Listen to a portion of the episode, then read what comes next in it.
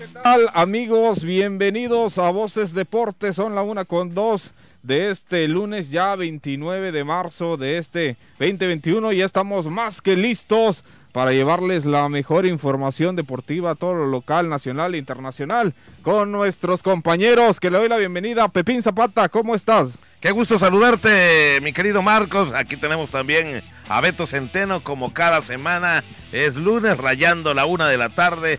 Y también aprovecho para saludar a mis compañeros que participan en esta magnífica producción, Omar Moreno, en la isla del encanto y no precisamente Puerto Rico, sino la isla de las compus, allá en los controles maestros eh, Drey Hernández, Luisito Guerrero. Aquí estamos y comenzamos. Así es, señores, gracias por el recibimiento. Pues un mes más que se nos va, mi querido Marco, mi querido Pepín, y seguimos pues terminando eh, de pues llevarle la información deportiva de todo lo acontecido en lo que fue este fin de semana. Así que pues arrancamos con todo, mi querido Marco. Sí, así es, Beto, ya estamos más que listo. El deporte, el deporte siempre nos da noticias y bueno, vamos arrancando. Pero antes de iniciar, yo quiero mandarle un saludo muy especial a mi señora madre hoy 29 que anda de cumpleaños por ahí. Si nos está viendo, ya lo sabe que el saludo y el abrazo como siempre a la distancia. En la mañana por ahí se lo hice ver, si no en repetición, pero por ahí Pepín, de que lo escucha hoy, lo escucha. Así que vámonos con, con la información, Pepín. Y es que vamos a hablar de una conferencia magistral que ya se había anunciado. Humberto Sánchez Álvarez, ya conoces al profe Pepín, que también por ahí muy metido y miscuido en el deporte y esta vez dio por ahí una conferencia. Sí, específicamente en el atletismo Humberto Sánchez Álvarez que se la sabe de todas todas este fin de semana eh, pues llevó o más bien dictó eh, a una decena de instructores deportivos eh, pues una conferencia magistral. Atletas y personal ligado al atletismo participaron de forma presencial en la conferencia denominada cómo monitorear las cargas de trabajo en los deportistas de alto rendimiento. Impartido precisamente por Sánchez Álvarez, quien en una parte de su participación expresó ser solo un transmisor de conocimientos, engrandeciendo más la invaluable aportación del citado eh, personaje, con una amplia experiencia en el entrenamiento deportivo desde categorías infantiles hasta adultas y participación en eventos de carácter municipal, estatal, regional, nacional y también internacional, porque ahora quiero eh, que sepan ustedes que también el profe Beto Gordo sale también fuera de nuestro país a dictar conferencias como Brasil, como Puerto Rico, como los Estados Unidos. Y bueno, pues ya se volvió internacional Beto Álvarez. Así que muchas felicidades para él. Y bueno, pues eh, este fin de semana llegaron eh, personas de Quintana Roo, de Yucatán, Tabasco. Eh, además de que algunos deportistas se unieron también a esta conferencia magistral sobre todo porque veíamos por ahí, nos envió un pequeño videíto. Eh, dice yo, por ejemplo, cuando llevé a mis atletas a competir ahora a Monterrey, yo sé qué cantidad de grasa corporal tiene cada una. No es nada más entrenar, entrenar, entrenar. Y yo sabía las posibilidades que tenían mis deportistas y en el caso de María Fernanda, eh, Patrón Noguera salió ganando y pues ahí está la diferencia, ¿no? No nada más meterse a, entrenar a lo loco sin saber precisamente esto que dice esta conferencia magistral, cómo monitorear, o sea, cómo saber cuánto de grasa corporal tiene tu atleta, qué posibilidades tienes, si va bien físicamente. Pues de eso se trató esta conferencia magistral, que a mí se me imagina que muchos la dejaron pasar y lamentablemente no van a poder eh, pues ahora sí que echar a andar esto que Beto Sánchez Álvarez, que como ya lo dijo él, él es tan solo un transmisor de conocimientos, eh, como siempre, si fuera otro, pues egoístamente no dictan las, eh, conferencias, ¿verdad? Pero él comparte precisamente. La verdad que fue un grupo reducido, ¿eh? Había poca... A, pocos lugares, ¿verdad? Me parece que me dijo la maestra Candy Romero, que fue la que le organizó, la directora de Atlos de Atletismo, le organizó este evento, nada más había, me parece hubo para 15 o 20 personas. Si tú venías eh, para ocupar el lugar 21 ya no había, nada más había para 20 personas y los que vinieron lo aprovecharon muy bien. Así es, Pepín, pues por ahí cátedra que da el profe Beto. Y bueno, tú lo acabas de mencionar, ha hecho un gran trabajo con María Fernanda Patrón, María Fernanda ha participado en eventos internacionales. Ahí también, también tiene un récord por allá la propia eh, patrón, que pues ya hablamos juegos juveniles por allá, eh, llevándose un récord muy importante y esto de la mano del profe Beto, porque hemos visto también su trabajo que hace con otros muchachos y la disciplina que le hace que le inyecta a cada uno de ellos, Pepín, porque también yo he visto en algunos entrenamientos cómo pues eh, habla con los muchachos, cómo lleva pues eh, los tiempos así exactos en su entrenamiento y siempre impulsándolos cuando algo falla, hace repetir una y otra vez. Es muy cansado, Beto, es muy cansado también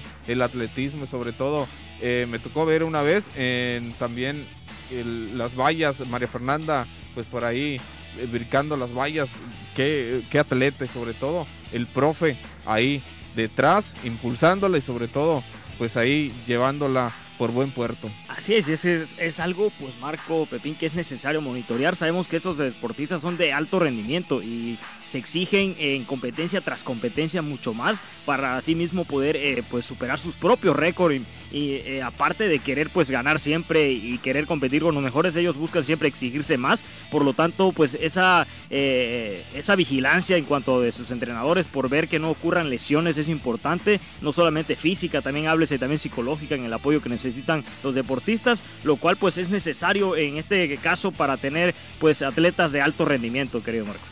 Sí, definitivamente. Eh, bueno, pues parece ser que eh, sí llegaron también, estaba por aquí checando la nota, vinieron pues elementos de Playa del Carmen, pues, comentaba Quintana Roo, ¿no? que específicamente abarca también y por supuesto me llamó mucho la atención que también los entrenadores de atletismo de aquí de nuestra ciudad que son muchísimos, muchísimos, también aprovecharon esta ocasión.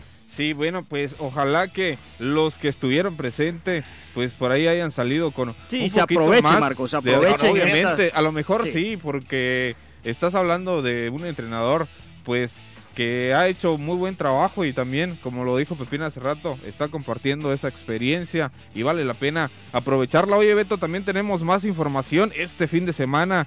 Pues Pepín, Beto, parece que ya el deporte está regresando poco a poco. Vimos muchos eventos, vimos básquetbol en las canchas de la Ría, aquí en San Román. También, en IMI también, o sea, hay mucha gente, vinieron, vinieron estados, Pepín, ¿verdad? Tú por ahí eh, estuviste eh, a un torneo que fue este fin de semana. También hubo box.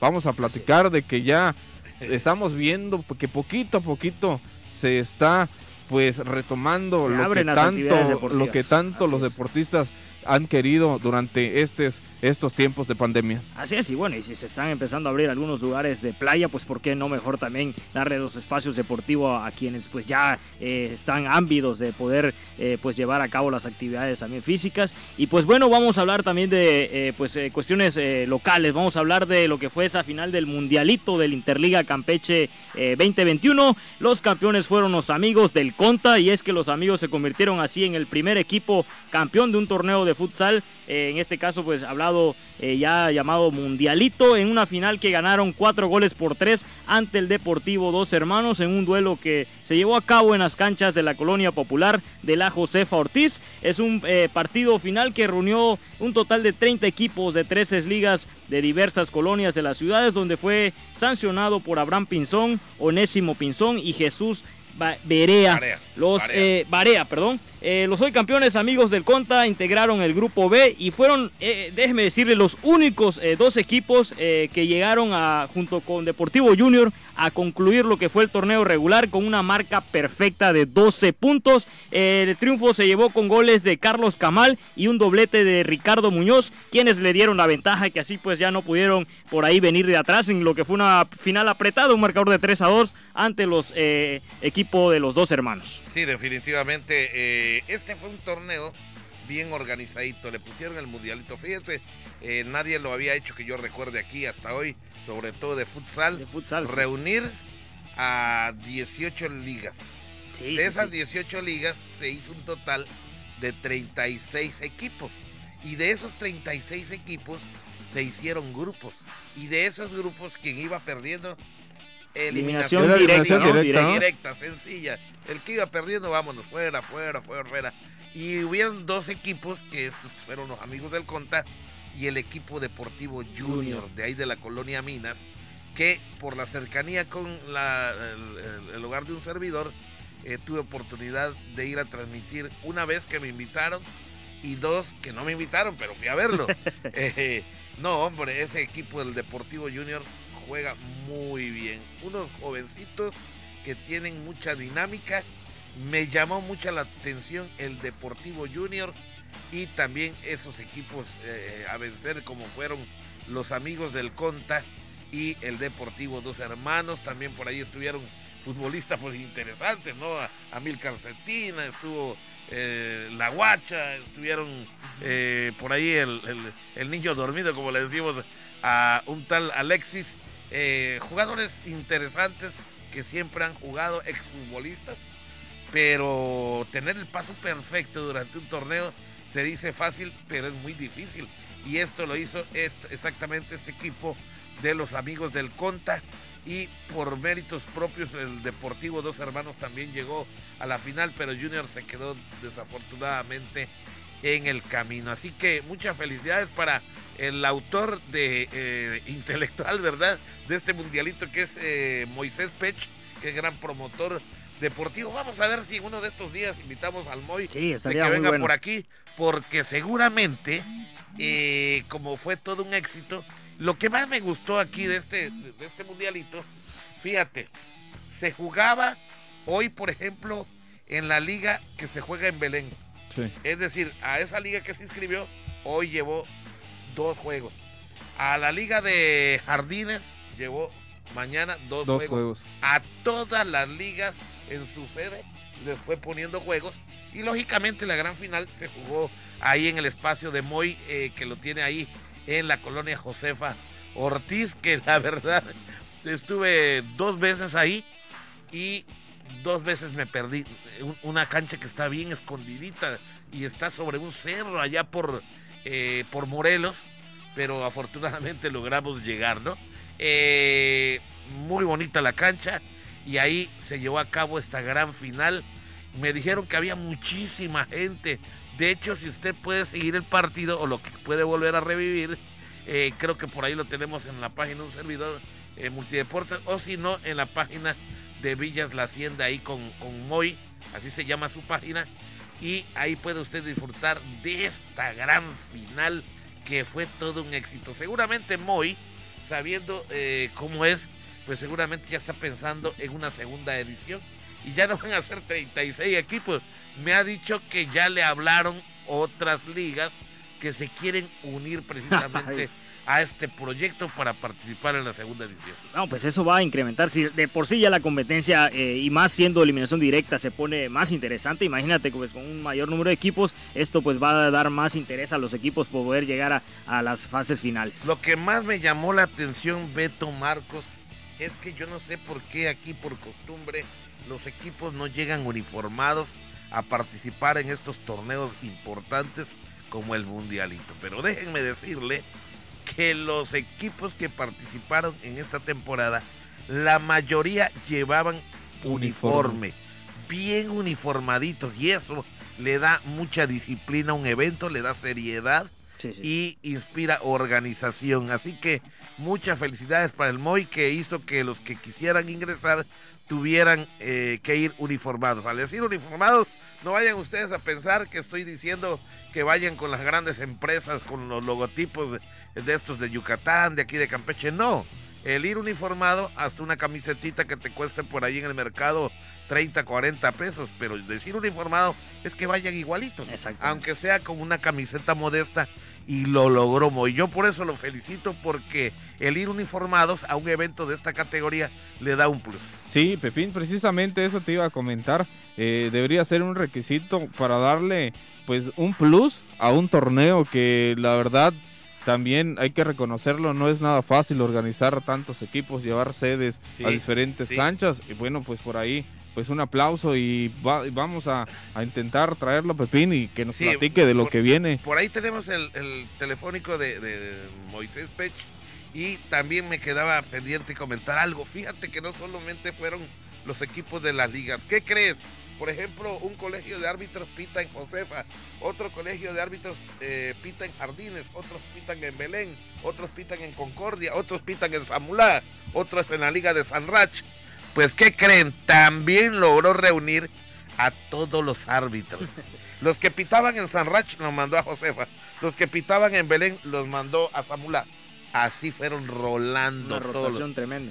Eso yo no lo había visto nunca y me parece un acierto del Moy. La verdad, eh, felicidades nuevamente al Moy y a todo ese equipo de colaboradores. Y no quiero quedar bien con él, sino simplemente eh, le doy mención honorífica, sobre todo por lo bonito que estuvo este torneo. Sí, Pepina, aplaudir ese, ese torneo. Oigan, y vamos a, a, platicar, Pepín, seguramente también tú tienes detalles de esto que platicamos el programa pasado, guerreras campeonas del torneo relámpago con causa. Bueno, el viernes se llevó a cabo el torneo relámpago de futsal femenil con causa, organizado por la Asociación Regional de Futsal, AR, que dirige el doctor William Gutiérrez y todo su equipo de colaboradores y presidentes de liga, conjuntamente con la participación de un total de tres equipos de esta capital, completamente comprometidas y convencidas en apoyar a sus compañeras futbolistas que pues fueron accidentadas en la avenida costera la semana pasada.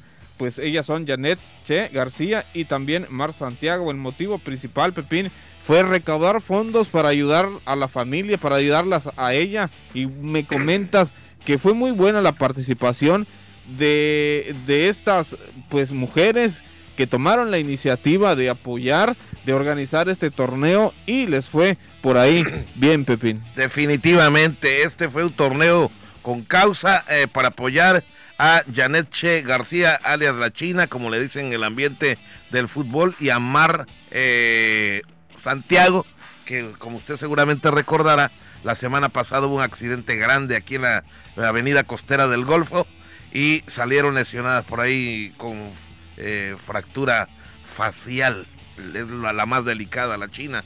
Y la otra muchacha, muchacha también salió con fractura de tibia y peroné.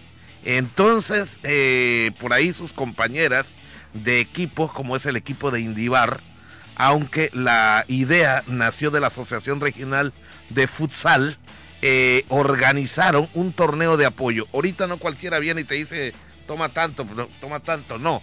Pero si se unen de a poquito a poquito, que fue la idea principal de la Asociación Regional de Futsal, bueno, pues eh, invitaron a los equipos y vaya sorpresa, llegaron 13 equipos, dos de ellos de Ceiba Playa, las cañoneras y las dinamitas eh, no pudieron llegar, ya sabe usted, por la cuestión del transporte, sí. pero donaron, donaron.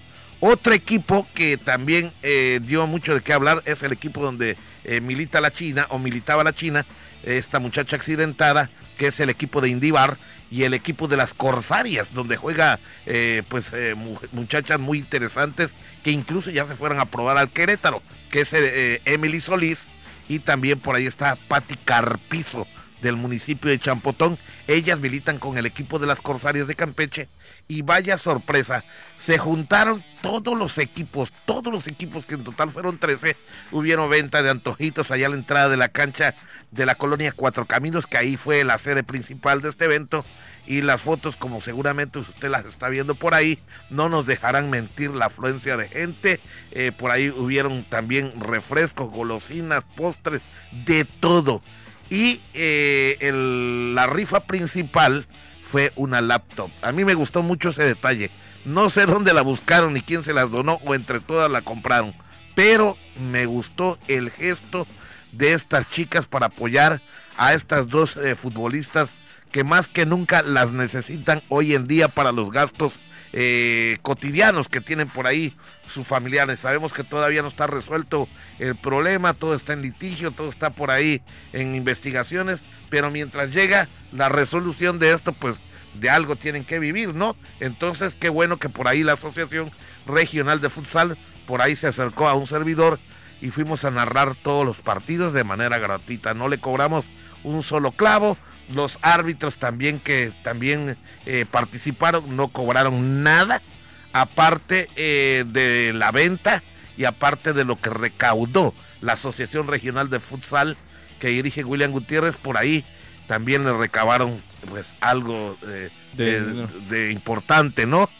pero sí me parece que fue regularcito la suma que lograron juntar, qué bueno, hubo sana distancia, protocolo, todo lo que implica y por supuesto también eh, hubo mucha vigilancia, ¿verdad? Policíaca, sobre todo, ahí estuvieron pendientes las autoridades, por ahí estaba la policía siempre eh, pendiente de, este torneo y de otros que también eh, vivimos o que vimos el fin de semana también, específicamente al día siguiente en sábado en la concha acústica, donde también se llevó a cabo un torneo donde más adelante estaremos platicando, ¿no? Sí, Pepín, y pues importante sobre todo a las personas que estuvieron ahí apoyando porque de alguna manera u otra con las rifas, con la compra de algún refresco, con la compra de algún antojito, estabas apoyando pues a esta noble causa y la verdad un aplauso para todos ellos y bueno los equipos que participaron fueron Indivar, Ángeles, Clover FC, Dinamitas y Dalilas Bar, Pablo García, Piratas, Guerreras, el Instituto Mendoza, Corsarias, Baymax y Cañoneras. Y también son todas las, las eh, los equipos que estuvieron ahí pues se armó bien la cooperacha, Pepín, se divirtieron y fue con causa y esperemos que pues ayuden mucho a la familia y sobre todo pronta recuperación para estas dos futbolistas que no le están pasando nada bien. Sí, eh, este, definitivamente, lamentablemente pues eh, dos que tres equipos fueron los únicos que no participaron, pero ni hablar, no se les puede obligar. Y sí me dio gusto ver a los familiares de las muchachas estas accidentadas, eh, por respeto, ¿verdad? No se le tomó foto, ni mucho menos a ellas, pero sí estuvieron presentes, incluso se hizo por ahí una oración general entre todos los equipos que participaron, ahí lo puede usted ver en las fotografías que seguramente ahí están a la orden y por supuesto fue todo un éxito. Así es, dos cosas importantes eh, puntualizar de esto que estamos eh, hablando. Eh, una de ellas, pues, esa suma de solidaridad que hay entre las mujeres, eso es importante destacarlo. otra de ellas, Pepín, es el crecimiento, creo yo, que está teniendo también el balompié femenil. llámese soccer, llámese futsal. pues estamos notando todavía que pues nuestra liga MX femenil está empezando a crecer. sinceramente, también felicitarte a ti porque creo yo que eres un promotor en cuanto a la participación y proyección en lo que son tus páginas como multideportes, de lo que es el fútbol femenil cada fin de semana, eh, lo cual habla muy bien también de, ese poderío que tienes en cuanto a poder pues eh, ser eh, partícipe en esos eventos femeniles y es importante destacar ese crecimiento Marco porque hoy en día pues ya la mujer le gusta, se está interesando mucho también por este deporte de lo que es el balompié. Sí, hablamos de la expansión que todavía está proyectada para la liga femenil, ya la liga MX ha tomado pues eh, las ha tomado en cuenta y los torneos ya hay más equipos que están sacando pues sus, sus equipos, sus filiales femeniles. Pues es que pues ya es una obligación, ya todos los equipos de primera tienen que tener ya su equipo eh, femenil y aunque usted no lo crea, esto ya llegó a la tercera división. Se dice que la próxima temporada los equipos de la tercera división profesional, atención de Corsarios de Campeche, atención Campeche, FC que por cierto el Campeche FC tiene, ya, ya tiene equipo, eh, que son las chivas, ¿no? Que tienen que militar, eh, como lo expresaba Jafet aquí en esta misma mesa la, semana la semana pasada, tienen que ir a militar a, Mérida, a Yucatán, porque pues aquí no hay liga femenil de soccer y con buenos resultados han estado ahí. Así que ya Campeche FC tiene armadito por allá un buen equipo, entonces se dice que la próxima temporada también Corsarios debe tener un equipo según lo que hemos escuchado de la Federación Mexicana de Fútbol. Bueno, pues allá, pues las palmas para estas pues mujeres que armaron por ahí la cooperacha, armaron un buen torneo, se divirtieron y sobre todo, bueno, son Pepín y Beto, nos vamos a una pausa, regresamos con mucha más información, tenemos pues un anuncio importante que hace la Liga Mexicana de Béisbol, más adelante vamos a estar hablando sobre ello y también pues de otras cosas. Recuerden, está la jiribilla deportiva, no se mueva y regresamos aquí a Voces Deportes. Y rápido de regreso con más en Voces del Deporte. Recuerden un saludo también a los que nos están siguiendo en nuestra página de Facebook y los que nos escuchan en radio, en AM. Saluditos aquí a través de Voces Deportes y en Voces Radio. Oigan, tenemos también más información amigos y es que pues por ahí eh, pues una medalla muy importante consigue Xavier Ríos ahí en el maratón, en el maratón de El Cañón del Sumidero. La destacada nadadora campechana Yaceres Ríos se colgó la medalla de bronce en el maratón del Cañón del Sumidero que se llevó a cabo en el estado de Chiapas, donde tomó parte en la categoría de los 14 a 16 años en la rama femenil, reportó el entrenador Ramón Aguilar Alvarado quien añade que se trata de un evento nacional donde tomaron parte las mejores nadadoras de la larga distancia.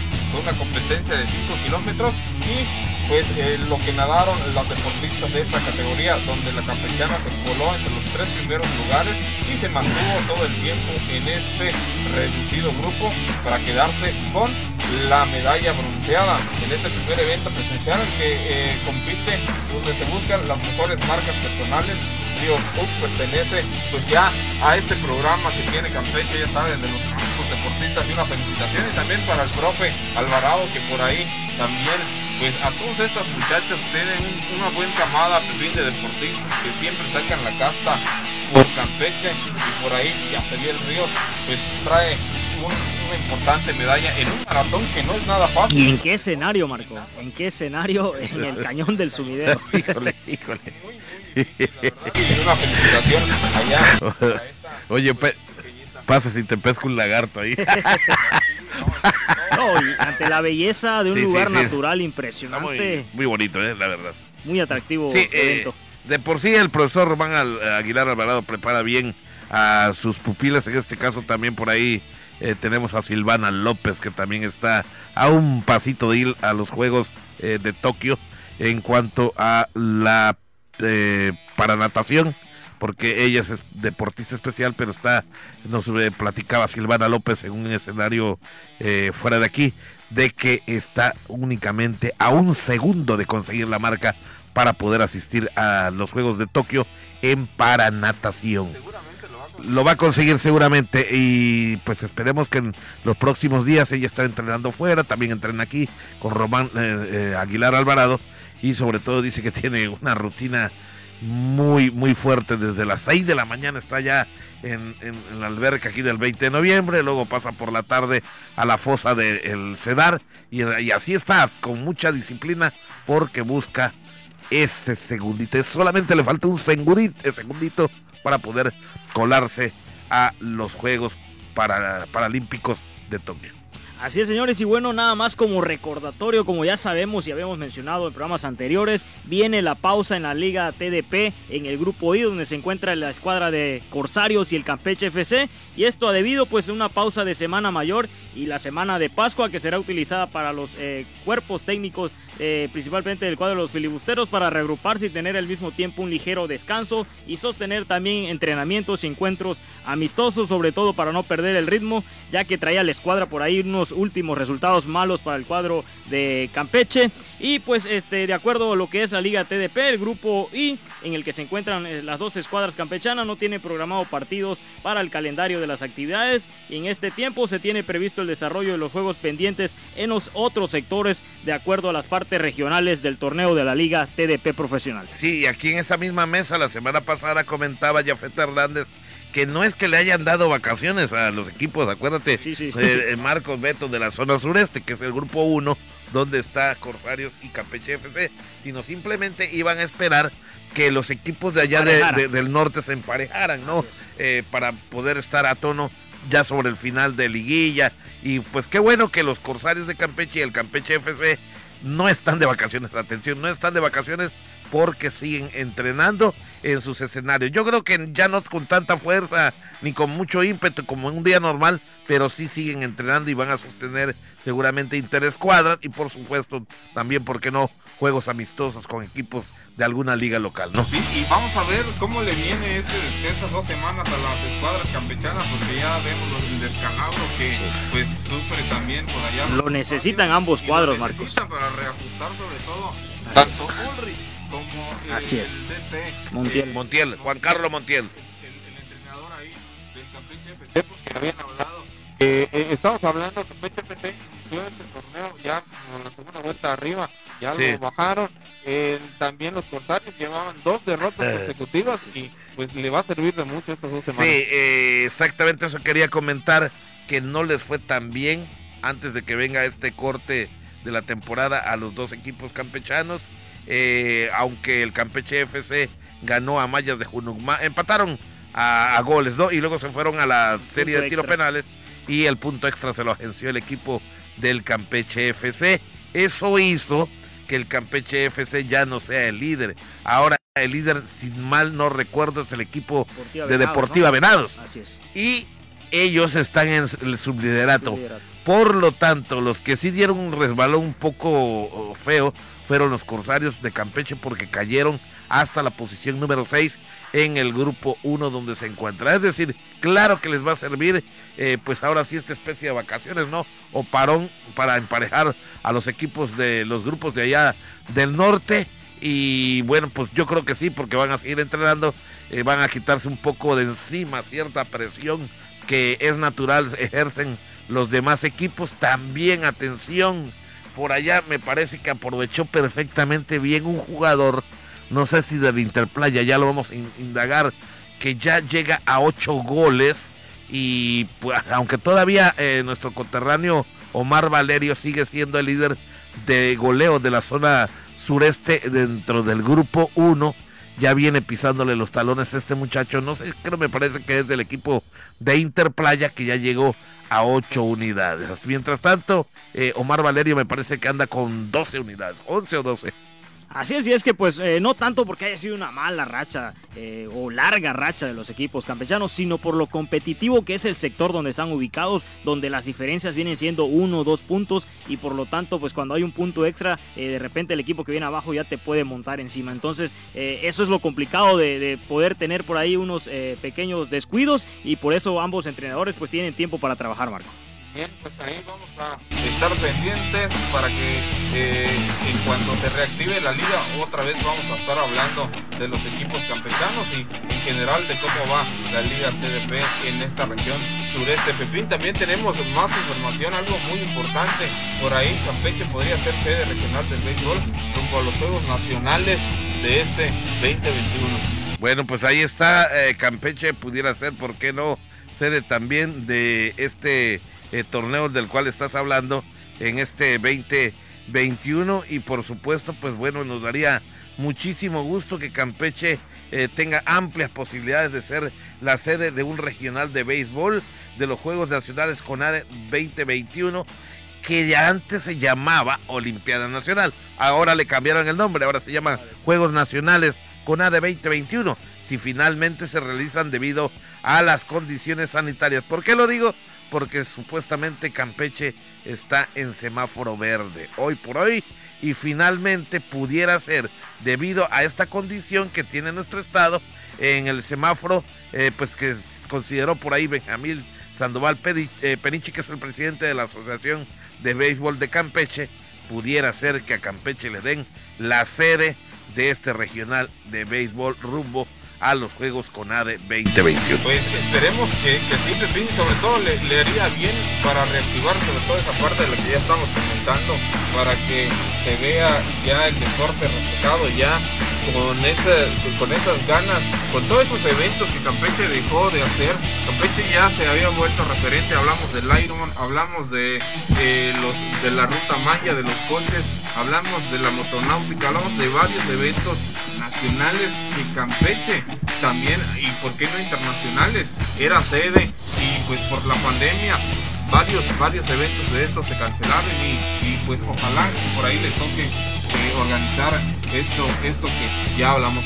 Sí, definitivamente, y dijo por ahí entre otras cosas Sandoval Peniche que ya están en proceso la integración y visoreo para las categorías 11, 12, 13, 14 y 15, 16 años, que son las más importantes que siempre ve uno en los regionales. Así que ojalá venga este, estos Juegos eh, Nacionales de la CONADE a Campeche para que sea sede y también seguramente habrá mucha derrama económica porque vienen familiares, los hoteles están al tope, también la gastronomía, eh, todo esto para apoyar a la economía del Estado. Bien, Bien, señores, perdón, y perdón, perdón, también mencionar que pues el directivo de béisbol campechano agradeció el trabajo también eh, del 100% que se está dando en cuanto a visoreo, entre los que destacó la colaboración de Ricardo Figueroa, Francisco William León, Ismael El Macanaki Castillo, Luis Castillo, Chuc, Adrián Velázquez, Alex Fischer de los Piratas y Diablos del México, entre otros entrenadores que han tomado los cursos también con Campeche para lo que va a ser pues esta preselección de, de los visoreos. Pues bueno, hay que estar atentos lo que, lo que vaya a pasar. Y ya que estamos hablando temas de béisbol, antes de entrar al aire, Pepín, hablamos de la Liga Mexicana que ya vamos a entrar en este mes, donde ya los equipos deben de hacer su pretemporada, la preparación, pero hay un anuncio importante que da la Liga Mexicana de Béisbol en cuanto a reglamentos regresa la base por bolas intencional con cuatro lanzamientos. La, la Liga Mexicana desaparece la base por bolas automática. Y es que Pepín, amigos, recuerdan que antes de pandemia, cuando el torneo todavía estaba activo, se había desaparecido el bateador cuando estaba en la caja.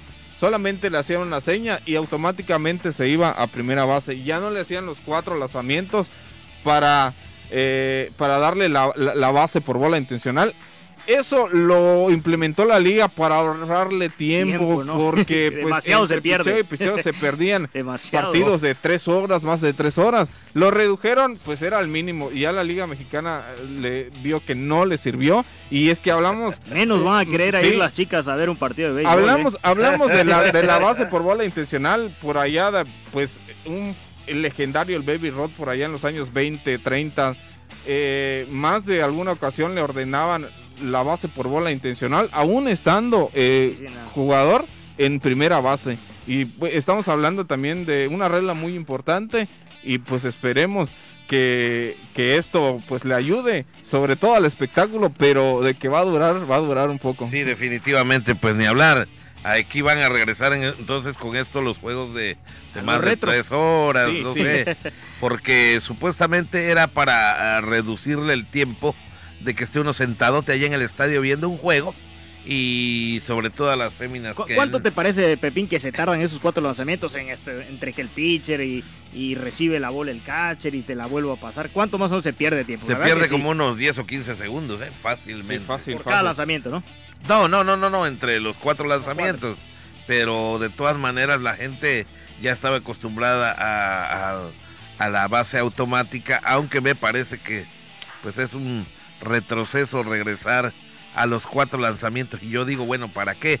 Si de todas maneras con la señal pues te ahorras que el pitcher esté lanzando al home, pero, pero bueno. Claro, eso. Si así viene sobre todo hablando, hablando del tema de los pitchers, de sus lanzamientos, le evitas cuántos lanzamientos el, pitcher te puede dar esos lanzamientos extras y no gastarlos en darlos No, y es que, por, ejemplo, esos lanzamientos se le dan a los cuarto, quinto bat que andan impagable. Y imagínate que cada vez que tenga turno al bat va a estar sucediendo, pues eso, la verdad, hacía que pues se fuera más tardoso. Bueno, es cuando se le tiene cierto respeto al bateador, en turno. Sí, sí, claro. O cuando hay alguna situación de que tienen corredores en tercera y en segunda. Este, por cuestión de estrategia o solamente les falta para sacar un out en cualquiera de las bases y tiene corredores en primera o en segunda, aunque es complicado dar la base con corredor en primera y en segunda porque se van a llenar las bases, pero únicamente van buscando un out. Entonces, cualquier rodado al cuadro puede venir el out en cualquiera de las bases, ¿no?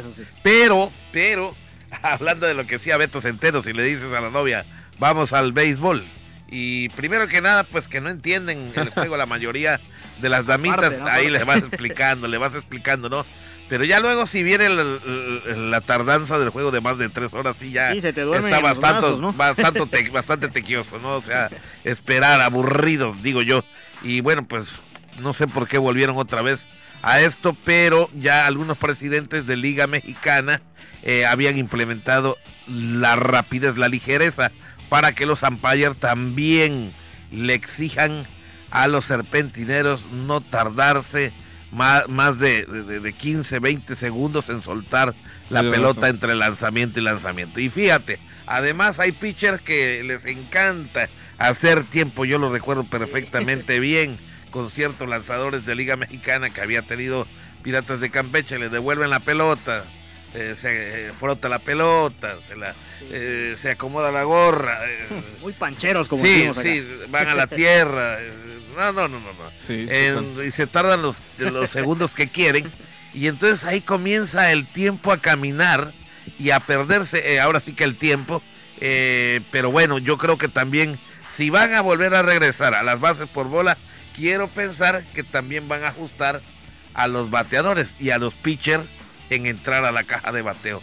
Tanto eh, le van a marcar eh, strike a un bateador que se salga sin permiso de la caja, como le van a exigir al pitcher que en menos tiempo, en menos segundos, venga entre lanzamiento y lanzamiento. Tal vez pues creo para poder acelerar de este otro lado el juego y que no se pierda tanto en las cuatro, eh, los cuatro lanzamientos para la base por bola intencional. Pues ahí se la va a jugar, como quien dice, la Liga Mexicana regresando a esta, a esta norma. Y bueno, ya para el 20-21 de mayo está estipulado el inicio de la Liga Mexicana de Béisbol. Todos los equipos ya están más que listos para pues iniciar su pretemporada y vamos a ver cómo viene esta Liga Mexicana. El béisbol regresa, señores, y hay mucha gente que anda ávida de ver la pelota caliente. Oigan, Beto, también tenemos una noticia muy importante en el fútbol que se dio. Pues relacionado al deporte y, internacional, apegado también a nuestro estado de Campeche. Y es que, bueno, el jugador de los Wolf, el caso de Raúl Jiménez, tiene una plática con niños campechanos, esto bajo las modalidades de vía online.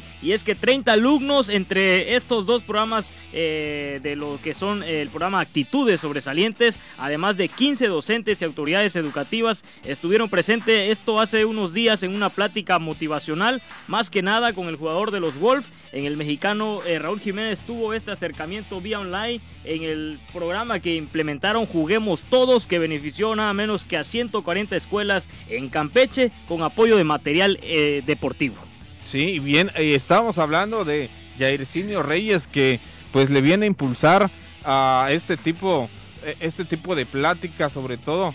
Eso le da obviamente un plus y los niños por ahí interesados y más que estás hablando de una figura pues de los eh, logos internacional, y, en un momento en que Raúl no le está pasando bien por el hecho de su lesión, y, estamos hablando de selección mexicana un estandarte para muchos niños que siguen la carrera de este futbolista y pues por ahí pues pues viene también para reforzar todo esto a las escuelas aquí en el estado. Eh, pues ahí, ahí está la, información. Claro, pues e, e, este, esto obviamente es para aquí, para Campeche y también para todas las comunidades este, este tipo. Y ya estamos hablando también de, del trabajo que, que viene haciendo el profe Jairzinho, impulsando sobre todo este tipo, este tipo de cosas, Pepín. ¿Cómo se llamó por ahí el programa? El programa se llamó... Juguemos todos. Juguemos todos, ¿no? Pues qué atirada decisión de poder eh, contactar con Jiménez por la vía online y dar plática a estos niños campechanos, el jugador de los Wolves, eh, Raúl Jiménez, eh, que platicó con nuestros niños vía online. Es que tenían contemplado Marco Pepín 70 escuelas, pero al final fueron 140 y esto gracias a que en los partidos que hubieron también ya en lo que era el torneo de la Liga Premier en el estadio El Molineus, se alcanzaron pancartas con el objetivo de recaudar fondos, donde se obtuvieron un total de 7 7.500 millones de euros solamente en horas para poder así pues eh, generar lo que fueron los fondos para estos apoyos. Y me pregunta, ¿habrá colaborado por ahí Raúl Jiménez por eso? No, no, yo digo que no. Esperemos que, no. aparte, pues el jugador, como lo decía, eh, viene pasándola pues un poco difícil, estuvo toda esta parte de la lesión en casa, eh, ha regresado, vemos como ahora en la selección que vamos a hablar más adelante también, eh, pues estuvo integrado en el plantel solo para tener pues ese acercamiento con sus compañeros y el cuerpo técnico, porque pues necesita, necesita ese apoyo emocional y pues este tipo de causas yo creo que también al mismo jugador le beneficia mucho. Sí, lamentable por ahí, porque Jiménez venía haciendo un muy buen fútbol, con decirte que allá en los en el equipo de, Lobos donde, donde milita se volvió el goleador, se volvió un jugador indispensable. Hasta la selección mexicana extraña a Raúl Jiménez. No la pasó nada bien en el juego contra Gales, se vio esa falta de, de, juego y le hace mucha falta también a la selección mexicana. Pues esperemos que la recuperación de este futbolista pues sea pronta y agarre su ritmo, ese ritmo que venía y muy bien. Y es que lo, lo resintió no solamente en ese caso, pues la selección en vimos cómo le hizo falta un centro delantero en el partido pasado, también lo resintió, como tú dices, Marco, su propio equipo, ya que en la liga vino un descenso total de los Wolves. Eh, precisamente vieron salidas importantes, eso sí, como la de Diogo Jota Liverpool, la salida de Doherty al Tottenham y en este caso, pues también esta salida eh, por lesión de Raúl, que han hecho ver al equipo pues muy indefenso el día de hoy. Solamente está por ahí Adama Traore, uno de sus mejores piezas, pero eh, quedó totalmente indefenso el equipo con la ausencia del mexicano. Perfectamente bien. Bueno, pues ¿qué les parece si vamos a nuestra siguiente pausa y estaremos de regreso porque ya se aproxima la jiribilla deportiva de Beto Centeno. Pausa. Bien, estamos de regreso amigos de Voces Deportes. Un gusto que nos estén acompañando a través de nuestra página Radio Voces Campeche y ahí estamos en Voces Deportes. Bueno, pues llegó el momento de presentar a mi compañero Beto Centeno y que él a su vez nos presente qué es lo que trae el día de hoy la Jiribilla Deportiva. Bien, señores, pues bueno, no tuvimos eh, lamentablemente ligas, ni la Liga MX, ni la poderosa Liga en España que estaba interesante, pero ya viene la Champions. Lo que sí tuvimos, Marco Pepín, pues fue Fórmula 1. Tuvimos también lo importante que fueron pues eh, los partidos de la selección, en este caso la preolímpica y también la selección mayor allá en esta pequeña gira, en esta fecha FIFA. Así que pues vámonos directamente con la primera parte de, de la jiribilla. UFC 260 en pelea por el título de los pesos completos. Francis Ngannou gana por nocaut en el segundo round ante Steve Miocic en pelea de revancha. Ngannou liquidó al campeón con enorme pegada que lo mandó directo a Venus para ser así el nuevo campeón de los pesados. Y por su parte ya Dana White ha dejado la puerta abierta para que John Jones se convierta en el retador oficial, a pesar que en la lista está primero del también peligroso Darius Lewis. Checo Pérez al puritito estilo de Meteoro finaliza la carrera en quinto lugar en el premio de Bahrein, pero se convirtió por sus grandes labores después de venir desde atrás en el piloto del día. Así sumó puntos para su nueva escudería de Red Bull. Luis Hamilton se lleva el GP de Shakir, Verstappen se queda en el segundo puesto y Bottas en el tercero. En su debut de Mick, el hijo de la leyenda Schumacher termina en la posición número 16, mientras Fernando Alonso en su regreso tuvo que retirarse de la carrera por problemas en los frenos y se quedó con las ganas de terminar el Gran Premio allá en Bahrein. Ahí está, señores, pues impresionante lo del Checo Pérez. Lo decía yo ahí en ese en esa crónica increíble cómo viene como en la película de Meteoro Marco porque se le paró la nave, la verdad, cosas que suceden. Imagínate este tipo de máquinas eh, pues super actualizadas le sucedió al Checo Pérez. Por ahí decía el Checo que estaba a punto ya de bajarse del carro porque veía que no encendía. Se le ocurre por ahí eh, quitar el volante, volverlo a meter y de repente pum prendió el sistema eh, cuando pues tampoco tenía comunicación precisamente con su equipo de trabajo, lo cual pues le dio ser el piloto del día ya que vino desde esa última posición, escalando, escalando, superando a sus rivales hasta llegar hasta el quinto sitio, señor. Sí, y, esto también lo llevó para que el director de pues la marca por ahí que anda patrocinando al pues piloto mexicano lo llenara de elogios y pues por ahí quedando en quinto lugar. Y esa hazaña el piloto te, eh, todavía todavía vemos que, Checo Pérez, yo creo que sí le va a servir de, mucho haber cambiado de escudería.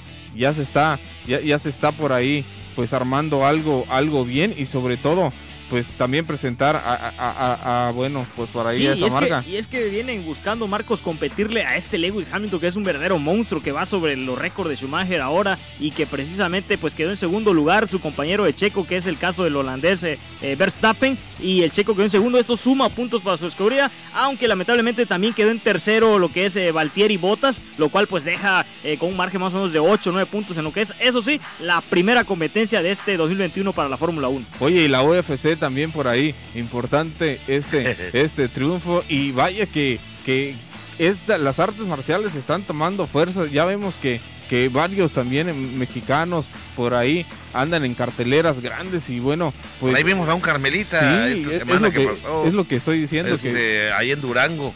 por ahí nos mandaba a la licenciada Elsa Olvera Castillo, que la hemos tenido también por aquí en nuestro programa, eh, nos envió por ahí eh, pues la noticia, ¿no? De que este muchacho oriundo de Ciudad del Carmen, eh, que le dicen el mutante, no sé por qué, pero le dicen el mutante y mutó bastante bien porque ganó su contienda allá, precisamente en Durango.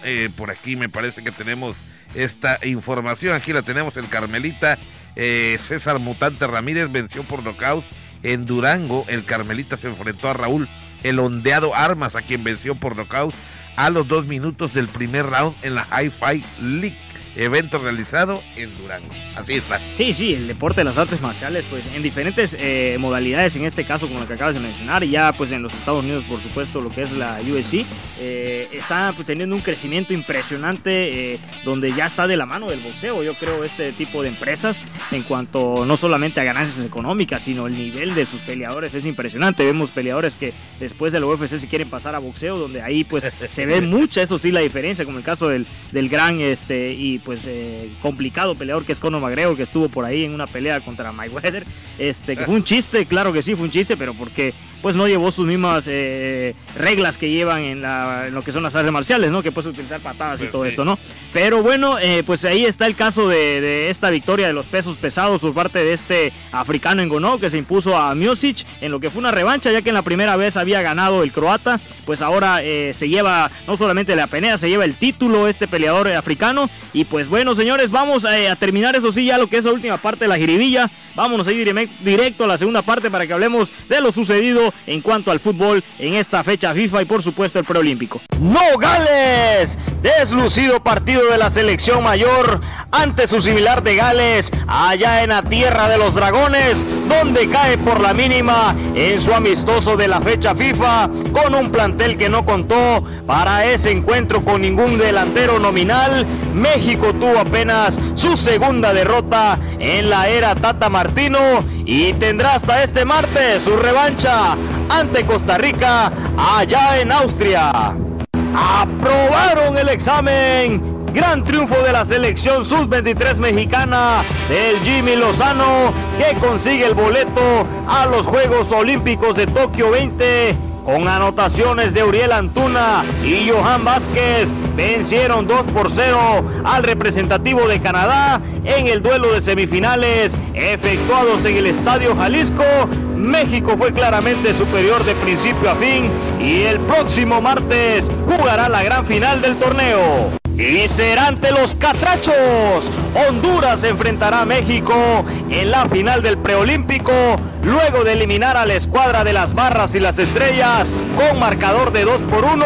Se impusieron a un Estados Unidos que no contó con las grandes promesas juveniles del momento. Y vaya, vaya que solo fueron un fracaso en el torneo efectuado allá en Jalisco. Bien, señores, bien, señores, eh, pues vamos a empezar, Marco, con lo más importante que fue pues ya la clasificación de la selección preolímpica del Jimmy Lozano a Tokio 20, que se va a llevar obviamente en este 2021. Y Pepín, ¿qué te pareció la participación de México? Eh, todavía va a llevarse la final contra Honduras, que dejó fuera a Estados Unidos y también vamos a hablar ahorita, pero eh, muchos ahí le tiraban al Jimmy de que no es el técnico ideal y mira, ya consiguieron el boleto de forma perfecta. Sí, ayer por la noche México le pegó a Canadá y el equipo de Honduras le pegó a Estados, Unidos. Entonces prácticamente está fuera. Ya me platicabas hace un rato que tal vez esa no sea la mejor edición de la selección de Estados Unidos. Se dice que hay eh, mejores, eh, jugadores, más fuertes en Europa. Pero bueno, mandaron a esa, no sé si se confiaron.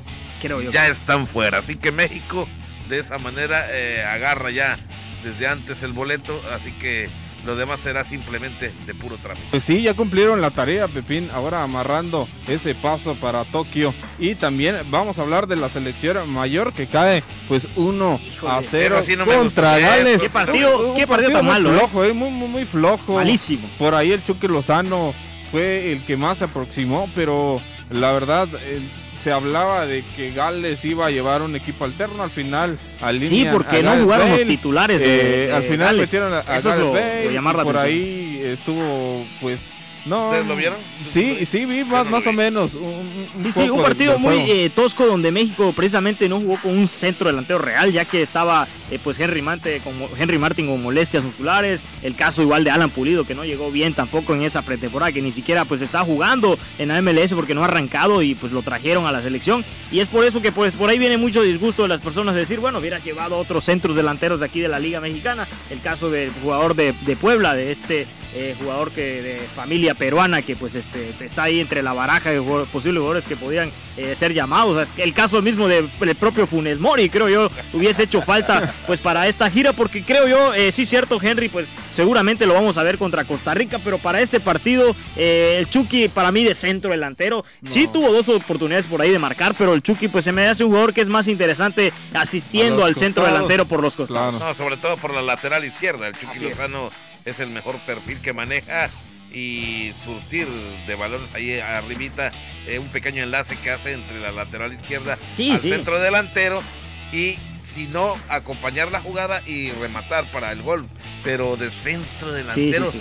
no recuerdo en algún equipo Ancelotti, Ancelotti a veces lo Chucky ponía. Lozano como, eh, como, delantero ¿eh? Sí, sí, Ancelotti lo ponía como ese falso 9, ese falso Ah. 9 que llegaba un poquito atrás, donde tenía por un costado ahí al caso de este eh, jugador también pues querido como por la afición, eh, lo que pues venía mostrando el Chucky, que es un jugador que cuando llega por los costados causa a veces que le cometan mucha falta a los adversarios, eh, le causa mucha molestia a la defensa tener que marcar un jugador tan eh, espigado, tan habilidoso, perdón, como lo es el Chucky por la banda, y le da dolores de cabeza que precisamente a veces marcan penales eh, que claramente sobre él porque es un jugador muy escurridizo, perdón. Y pues bueno, ahora la cuestión, Marco, va a ser ese partido contra Costa Rica donde seguramente va a estar quiénes van a ser también los refuerzos que va a llevar en la selección preolímpica. Por ahí se dice el día de hoy que ya Memo Ochoa sería el primer candidato del Jimmy Lozano en esos tres refuerzos eh, que pueden llevar para lo que va a ser el Tokio 20. Seguramente sí, porque Memo Ochoa, Por la por experiencia. la experiencia que tiene, es el candidato ideal para reforzar a, a esta selección. Y bueno, pues vamos a ver cómo, cómo le va al Tata Martino ya en este juego de mañana contra los Ticos y qué alineación. Mañana va. los dos partidos, Marco. Mañana Sí. temprano a la una y media va a ser eh, el partido de allá en Austria entre Costa Rica y México, la selección mayor. Y en la noche ya vamos a tener, eh, en este caso, eh, bueno, el miércoles, a ver, estamos el lunes, miércoles, perdón, la gran final del preolímpico ante Honduras. Bien, amigos, eh, esto es lo que está pasando a nivel nacional con las elecciones de México y pues esperemos que pues por ahí tengan más resultados de los buenos. Pepín Beto, hemos llegado al final de la emisión de este 29 de marzo aquí en Voces Deportes. Efectivamente, gracias por el favor de su fina atención y nos unimos por ahí a la felicitación a, a mamacita de nuestro compañero Marcos Enhorabuena, así es. Aguilar, que por cierto tenemos amistad, me conoce, yo la conozco también. Sí, claro, de hace tiempo hemos compartido incluso por ahí Aficionada al béisbol. béisbol, y en alguna ocasión me invitaste a casa de tu tía, Sí, por ahí claro. estuvimos comiendo, o sea que la conozco ampliamente. Bien, muchas felicidades a la mami de nuestro compañero Marcos Aguilar por el cumpleaños. Bien, amigos, nos despedimos. Recuerden, nos vemos la próxima semana. La cita es aquí a través de Voces Deporte. Pásela bien y que tenga un inicio de semana y a cuidarse estos días que vienen de Semana Santa. Quédese en casa con la familia y sobre todo hay que cuidarnos. Así es, señores, no bajemos la guardia y nosotros nos estamos viendo la próxima semana aquí en Voces Campeche, en Voces Deportes.